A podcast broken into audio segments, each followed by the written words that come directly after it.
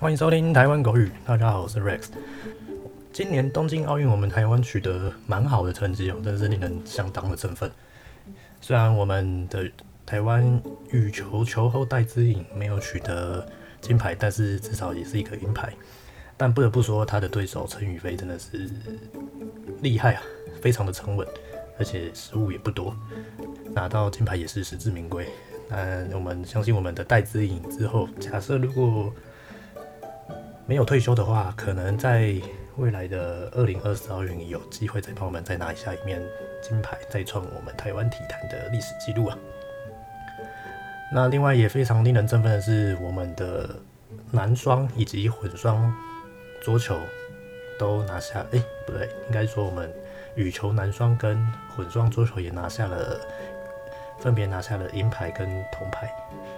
尤其是桌球更创下我们。台湾桌球史上最好的记录，就知道现在我们的八年级生跟九年级生真是实力不容小觑啊！他们在各大体坛都表现得非常好。那也希望我们的体育署或者是我们的中华奥会这边之后的体改能稍微顺利一点。那接下来我们的东京奥运也将在明天八月，今天的八月八号。结束，那闭幕式上应该是有相当的有看头，希望大家可以准时收看。其实啊，我前阵子在路上走路，就看到，哎，其实我们台湾好像蛮多地方有工业园区、产业园区的。然后我就很好奇，说，哎，为什么我大概没走几步路就可以看到一个工业园区？然后，尤其大家大概比较知道，就是一些竹科，大家这大概都知道。啊，南部的话就是南科，中部也有中科。那我就很好奇，说，诶，台湾到底有多少个科学园区，以及这个密度到底是多高啊？所以我大概稍微做了这样的一个资料的统整跟整理，那跟大家来说明一下。啊，这部分可能会有一些我自己的观点，再加上可能讲的不够周全。如果听众有需要补充的话，可以再私在我们的粉丝团跟我说，再指正一下。那我大概上网查了一下，目前呢，台湾的科学园区大概有分两种，一种是台湾的园区大概有分两种，一种是科学园区，科学园区是在科技部下管辖，科技部下面呢还有分两个局，一个是竹科局，一个是南科局。那竹科局大家大概都知道，就是竹科下面管的就是新竹科学园区。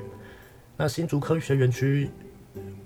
就是在新竹嘛，但是因为竹科现在发展的越来越大，园区在竹北那边的园区占地腹地也不够，目前的厂商进驻，所以后来延伸出来有苗栗、桃园、宜兰这些卫星的城市去做。延伸，所以竹科它有管新竹、苗栗、桃园、宜兰这四个县市的科学园区，那南科就是包含台南跟高雄，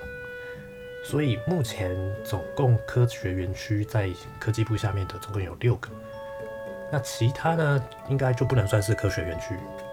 其他的就是算产业园区，产业园区是归经济部下面所管辖，那产业园区下面呢有分。工业局跟地方政府以及民间投资的园区，工业局下面呢，它的管辖是工业区，像比如说我们看到一些呃土城科学园、土城工业园区，或者是呃细科这些下面，它也是管一个叫科技产业园区，细科就是全名叫做科技产业园区，这个是归工业局所管辖的。那另外地方政府它这边也是有一个名称，也是叫工业区，所以如果不了解的人可能就没办法知道说，诶，工业局下面的工业园区跟地方政府下面工业区的差别到底在哪里？那地方政府下面还有一个叫工业园区哦，这个就很复杂了。工业区、工业园区到底差在哪里？老实说，其实我自己也分不太清楚，这到底差在哪。那呃，另外就是民间自己成立的，就是民间的企业厂商这边去做。呃，产业聚集、产业聚部落的聚集，他们会自己去成立一个产业园区。那这边必须经过经济部这边同同意之后，你才有办法在这个园区做设立。那就我这边统计下来，根据经济部跟科技部的网站统计的话，全台二十二县市总共就有一百七十三个产业园区，这还不包含科技部下的另外的六个科学园区。所以总计来看的话，全台二十二县市总共有一百八十个科学园区，平均下来一个县市就有八个科学八个园区在里头。这个密度其实相当大，这可以说是一个，应该可以说是世界密度最高的一个产业了吧？产业园区。那我们先来主要讲一下科学园区。台湾科学园区比较有名的就是新竹科学园区、中部科学园区以及南部科学园区，简称竹科、中科以及南科，这些都是由刚刚讲的科技部所管辖。那另外各地也有一些。我刚刚讲的经济部下面所成立的科技园区、科学园区以及软体园区，软体园区比较有名的就是南港的软体园区。那台湾为什么要设立科学园区呢？以经济部跟科技部上面的宗旨来看的话，它是需要引进高科技工业的与科技的人才，那塑造一个高品质的研发工作、工作跟生活以及休闲。统一在一起的一个区域的人性化的环境，并且可以提升我们的产业升级以及平衡我们的各地区的经济发展。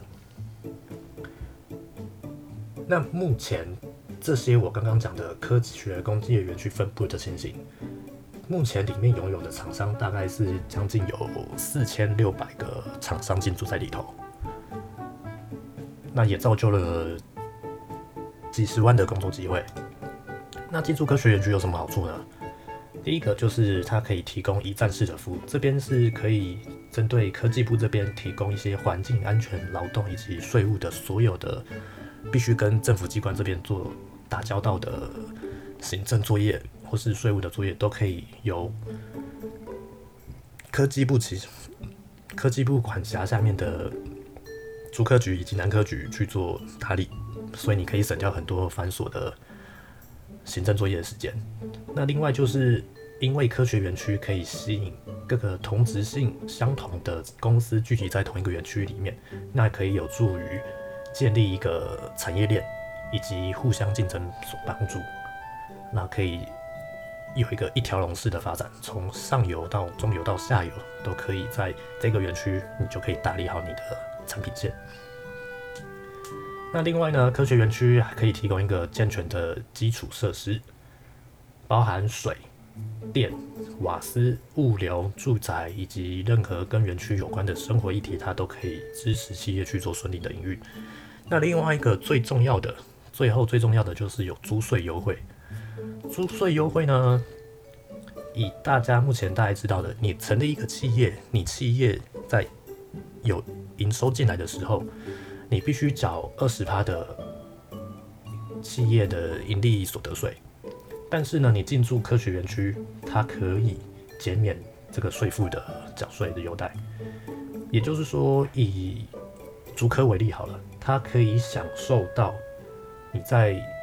产品出口跟进口会有一些税率，以一般中小企业大概是二十趴，但是你在科学园区进驻的话，你可以享有低于二十趴的税率。最低可以到只有一趴左右的税率，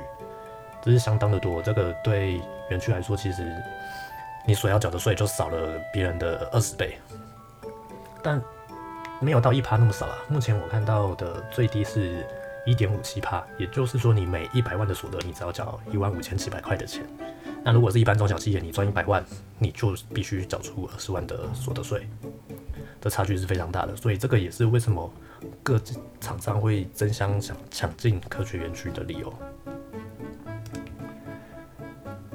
那台湾三大科学园区，就像我刚刚讲的，有竹科、中科以及南科。竹科呢，它主要是以发展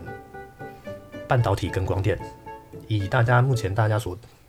比较知名的就是联电、台积电，我们的护国神山。那中科就是以精密机、精密机械以及光电为主。精密机械中科目前比较有名的厂商会是日月光，那日月光在南科也有设厂，它是以精密机械的光电为主。那南科呢？南科的发展主轴主要是以医疗器材以及绿能。那我们简单讲一下，最早的第一个台湾的工业科学工业园区是竹科，它是在民国一百九十呃，对不起，民国，哎，应该是说西元一九七九年的时候所设立的。那它是以国立阳明大学、清华大学以及工业技术研究院这个附近的区区位去做设置。那因为它这样子附近有一些这几家比较可以提供产业的人才的地方的学校，那可以有效的去源源不绝的提供足科的人才。它这个其实有点仿效。它其实是有点参考戏谷园区的这种发展的情形。呃，美国戏谷这边是由史丹佛大学一名教授，他将他的产学合作的经验带出来，那并在美国西岸成立一个第一个电子工程的实验室。那也因为这样子带动了戏谷科技产业发展，吸引不少美国科技巨擘的企业来到这边去做设厂，后来不断的有。各种同类性质的企业聚集在这旁边，那他们也提供，斯坦福大学也提供他们的校地，他们的校地其实是非常大的，这个可能已经超过一个台湾的一个台湾的整个台湾大概都是他们的吧，这个这样的土地面积，那他们可以提供这样的地租给这些呃新创的产业。那也提供人才产学合作。那这边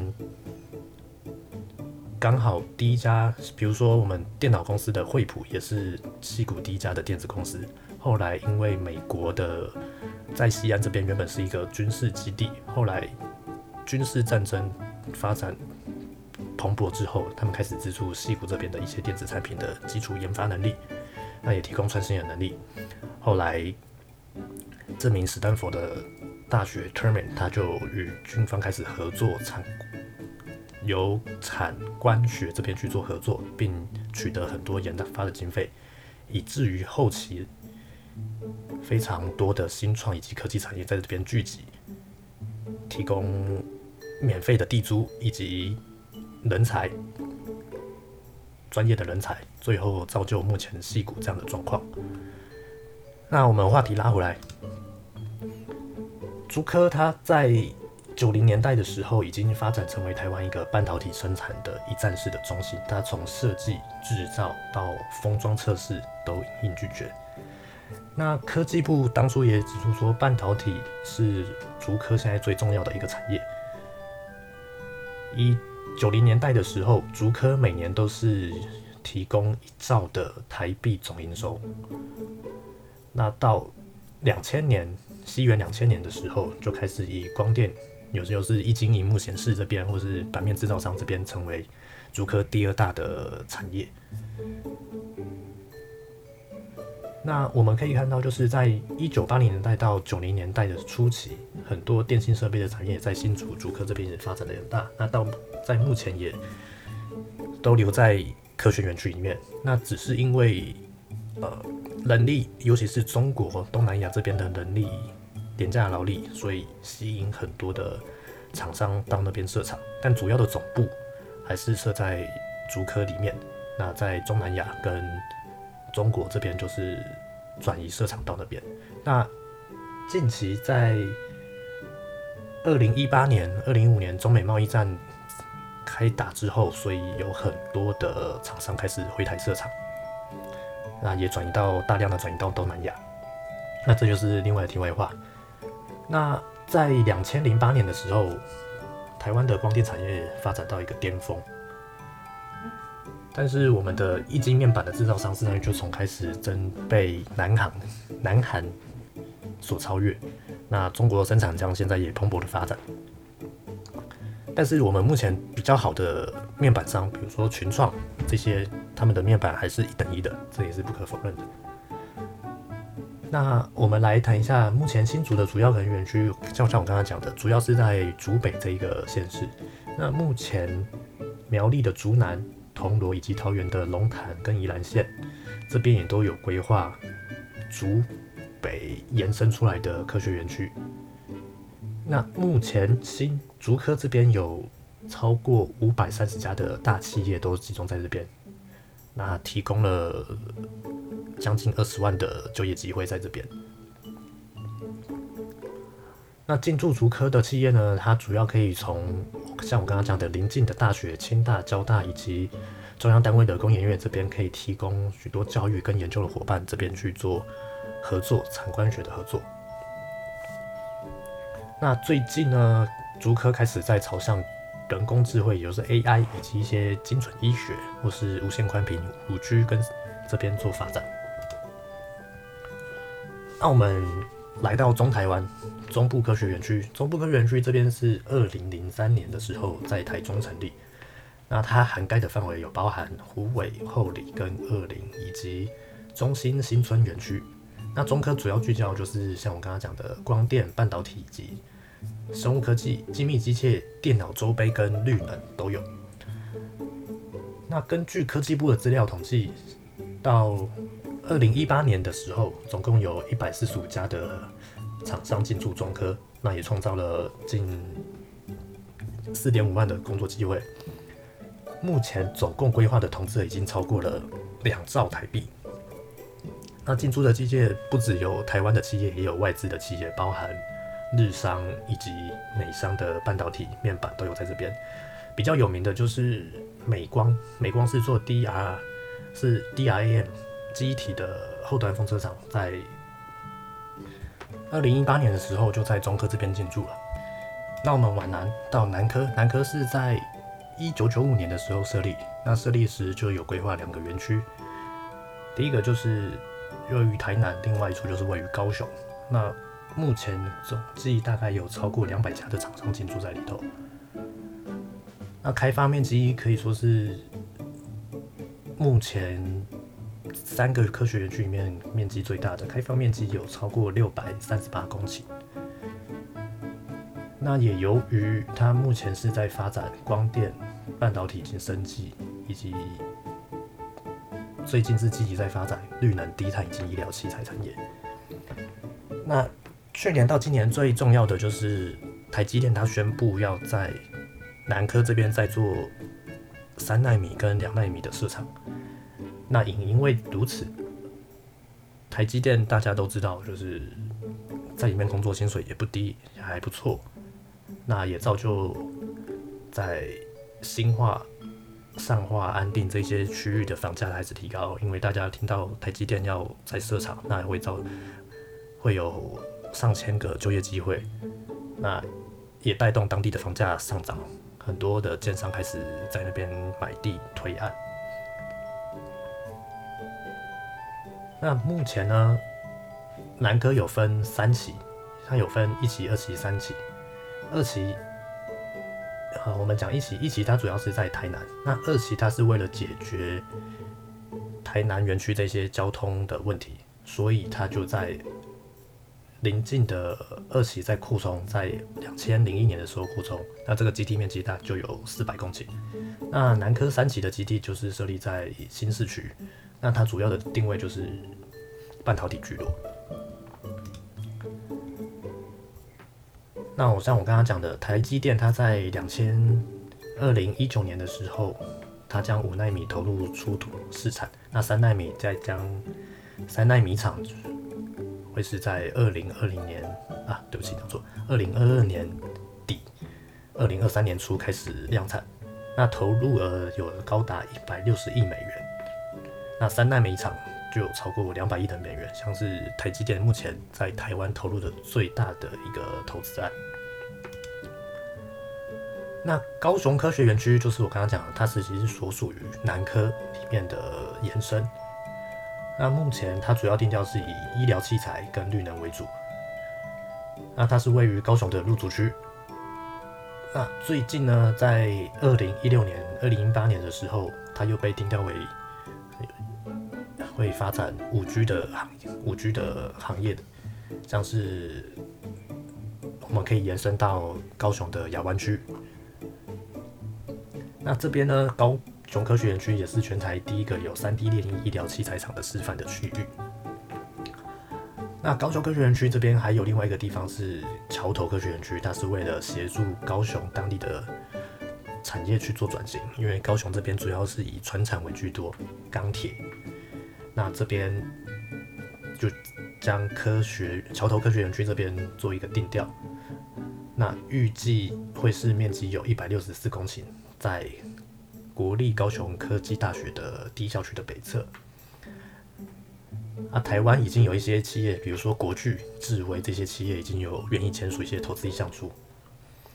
那另外呢，在二零一九年的时候，行政院这边又指示科技部在严厉在屏东、嘉义这边各成立科学园区。所以以目前来看的话，我们既有的六个科学园区里面，还有两个科学园区，总共就有八个科学园区了。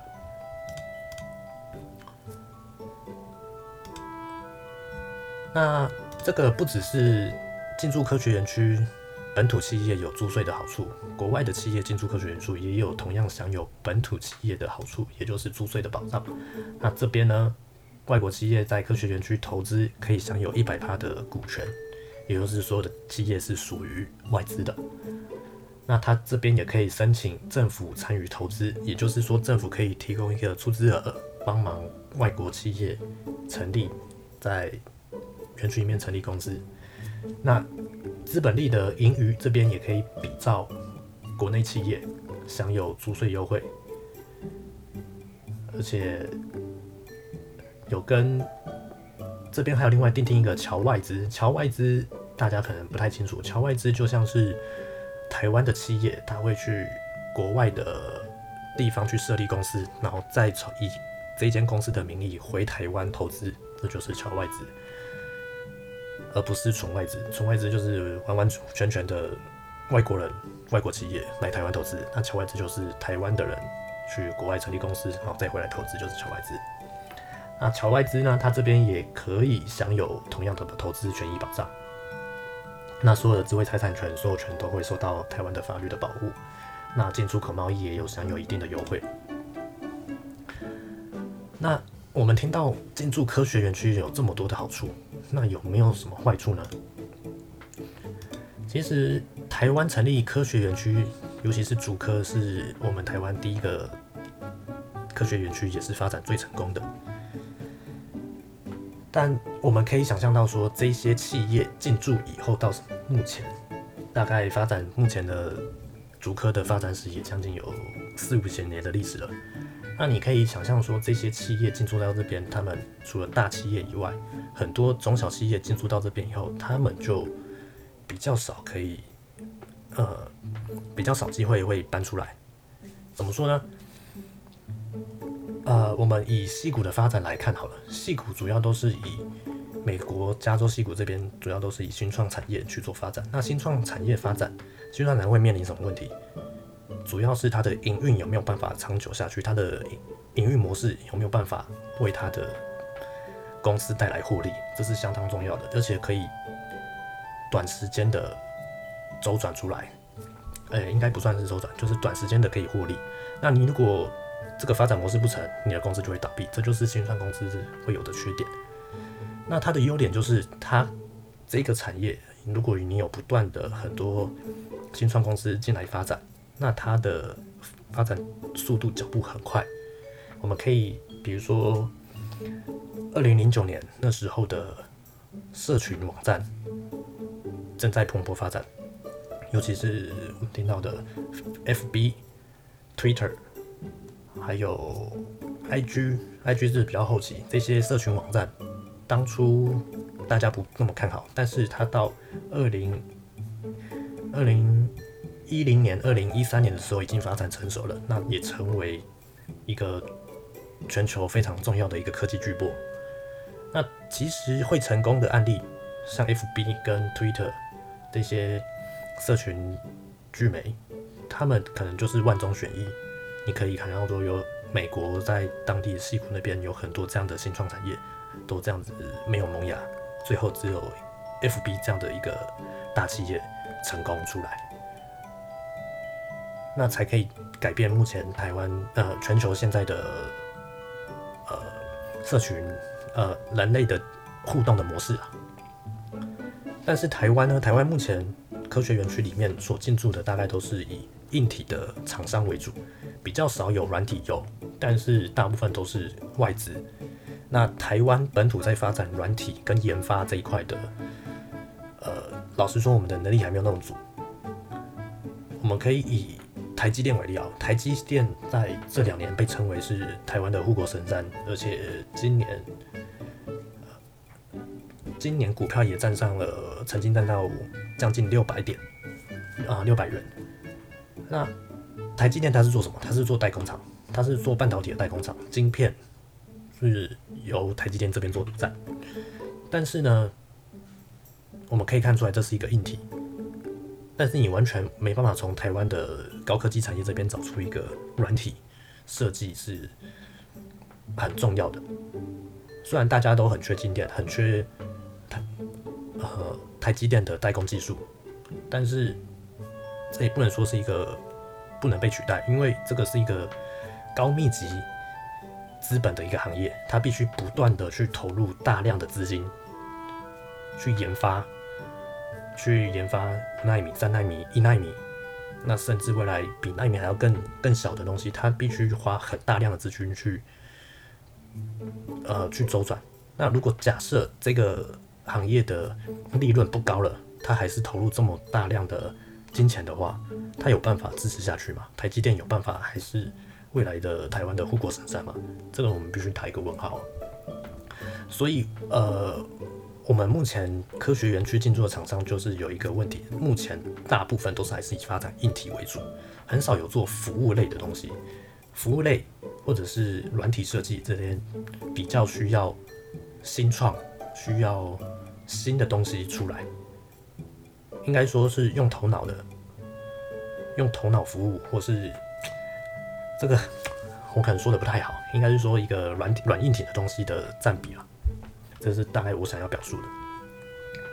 那我们也可以看到，说目前进驻在科学园区里面的厂商，都是一住就可以住很久，那也可以享有很多的优惠。那这么多的优惠，像我刚刚讲的，呃，他的租税可能每赚一百万，他只要缴一趴的一一点五趴的所得给政府，那等于说就是以人民的钱。政府提供人民所缴的税去给这些企业、科技产业一些减免，那他们可能会有一种，呃，可能就安逸了。他，你懂我意思吗？就是他安逸了以后，他也不愿意去做新创，不愿意做新的东西，研发新的东西，因为他这样子他就可以赚很多钱，然后政府又不断的补贴他研发或是补贴各项的优惠。他只要专注在做他的事情，他就可以赚大钱。所以你可以看到说，竹科那边为什么大家都认为说竹科是？那科学园区我们这边讲完以后，我们来讲为什么会有这么多产业园区？产业园区，依我刚刚讲的，全台就将近有一百八十个产业园区，平均一个县市就有八个产业园区。那产业园区它主要也是由政府这边，你必须。比如说，我们地方政府这边成立的，它就是提供一个产专区，产专区一个块地，那所有厂商可以进驻在这边。那由地方政府提供一些管理以及土地，你可以减少设厂的成本。你只要去租，那进驻以后，你就可以开始进行你的产业的工作。那如果没有办法进驻的，就是有因为名额有限嘛，土地有限。那其他厂商他们就会联合其他的产业一起去成立自己成立一个园区，那那个就是自己挂名，向经济部申请核准下来许可，就可以挂一个某某园区，比如说是一个某某科学园区这样子。那成立这些园区有什么好处？它还是会有政府给你一些的研发补助，可以享有一些政府的优惠。那就我想象说，诶，为什么台湾必须有这么多的科这么多的园区？你走到哪里就可以，比如说你要找工作，要一个刚出社会的新鲜人，你要找工作，你要怎么找？你当然第一个就是往园区这边找，因为园区这边的就业机会多嘛。那这里面的很多产业主要是什么？要看各个地各个县市。但以我目前观察，目前各个县市所进驻在园区里面的大部分都是以传产为主。还有科技产业为主，大概不脱离这两这两类。你很少会看到一些比较有新创的产业会进驻在同一个园区里面，因为新创产业的存活的周期很短，它要不断的去找很多新创的产业进驻的话，它要不断的去找很多厂商进来。那你比如说你买三个月、两个月、半年，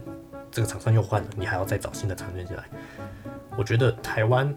台湾的社会，台湾政府对这一块并不是那么熟悉，他也没办法去接受这样状况。他希望稳定，他希望一个大企业、一个营运是稳定的中小企业进驻这个产业，它稳定的收租、稳定的提供这样的行政的作业以及成本，大家何乐不为？就是一个公务员的心态。那如果说政府还要去做花钱，去花时间去找这些新创产业进来，然后又没办法获利，我觉得很多政府，台湾政府不太会做这样的事情。就从我们的体育这边我们就可以看到，虽然目前有在讲说台湾政府有提供一个黄金十年的体育的计划，但是早期。只只有这次有所听到，但是以前有这样的计划没有？一个运动培训员，你所领到的薪资大概就只有几千块，那几千块你要怎么活？那那个你要领到三万块的薪资，像之前新闻报报的三万块的培训员，你必须有参加过三大赛事的资格，你才有办法领那样的薪水。所以我们可以看到说，政府他会不愿去做有这种。呃，高风险、高成本的的事情，不会赚钱的事情，他不会做。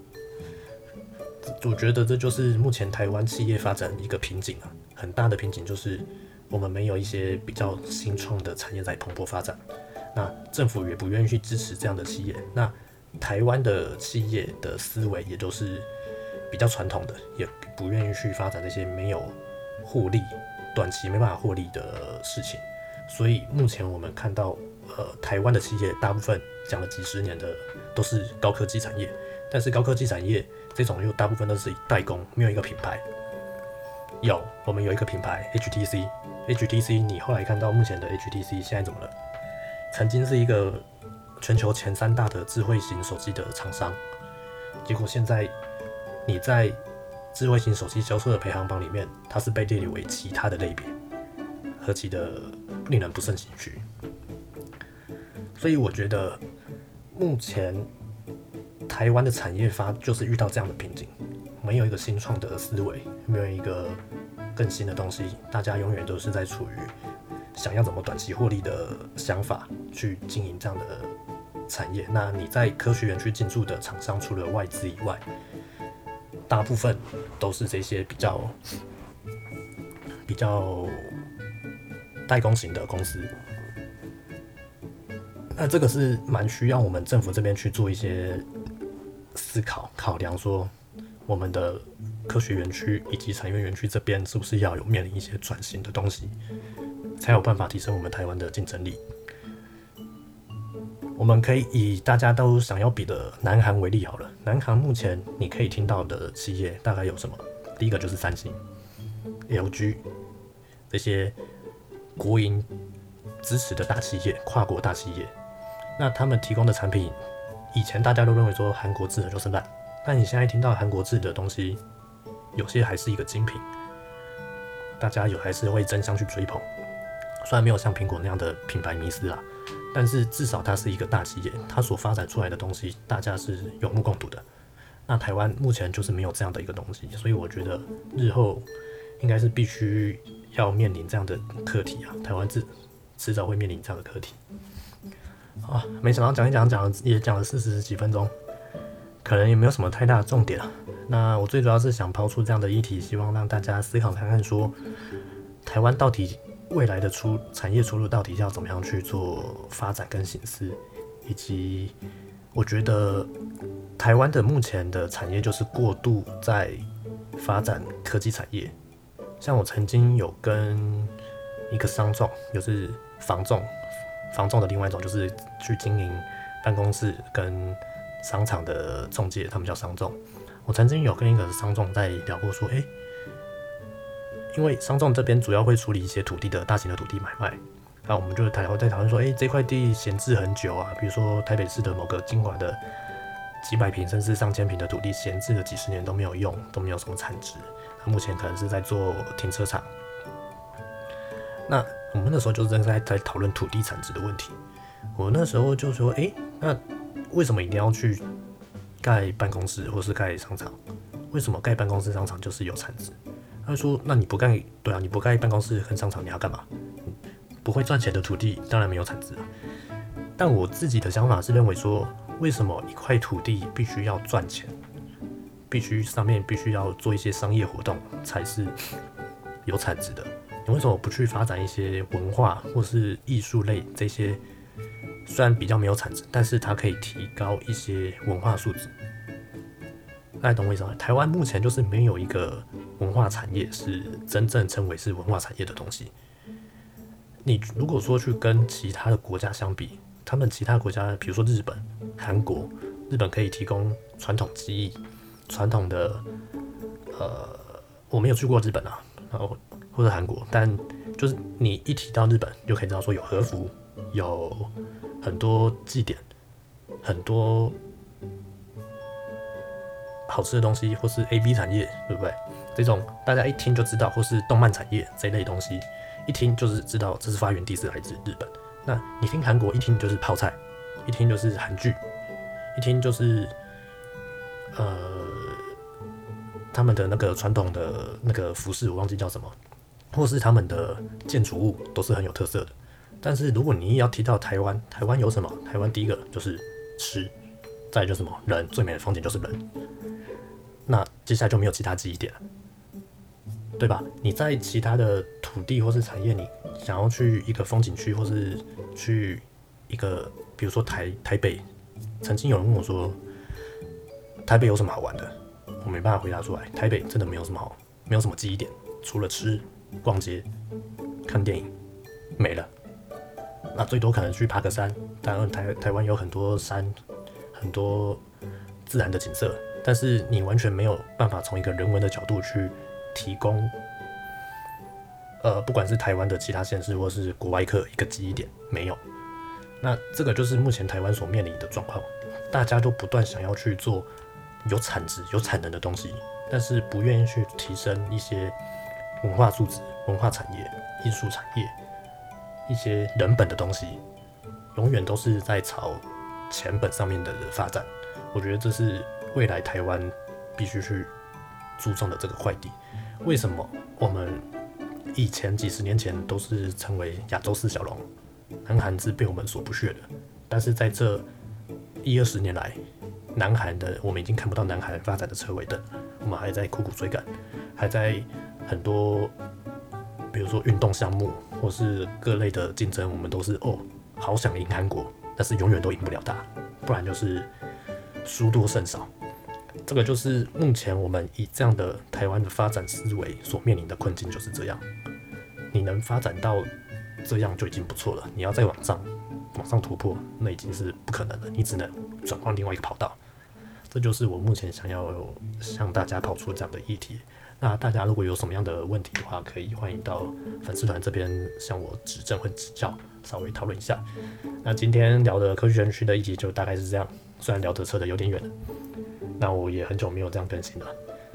希望我可以维持接下来每周顺利的更新啊。那这一周台湾狗语的时间就到此啦，谢谢大家的收听，我们下周见，拜拜。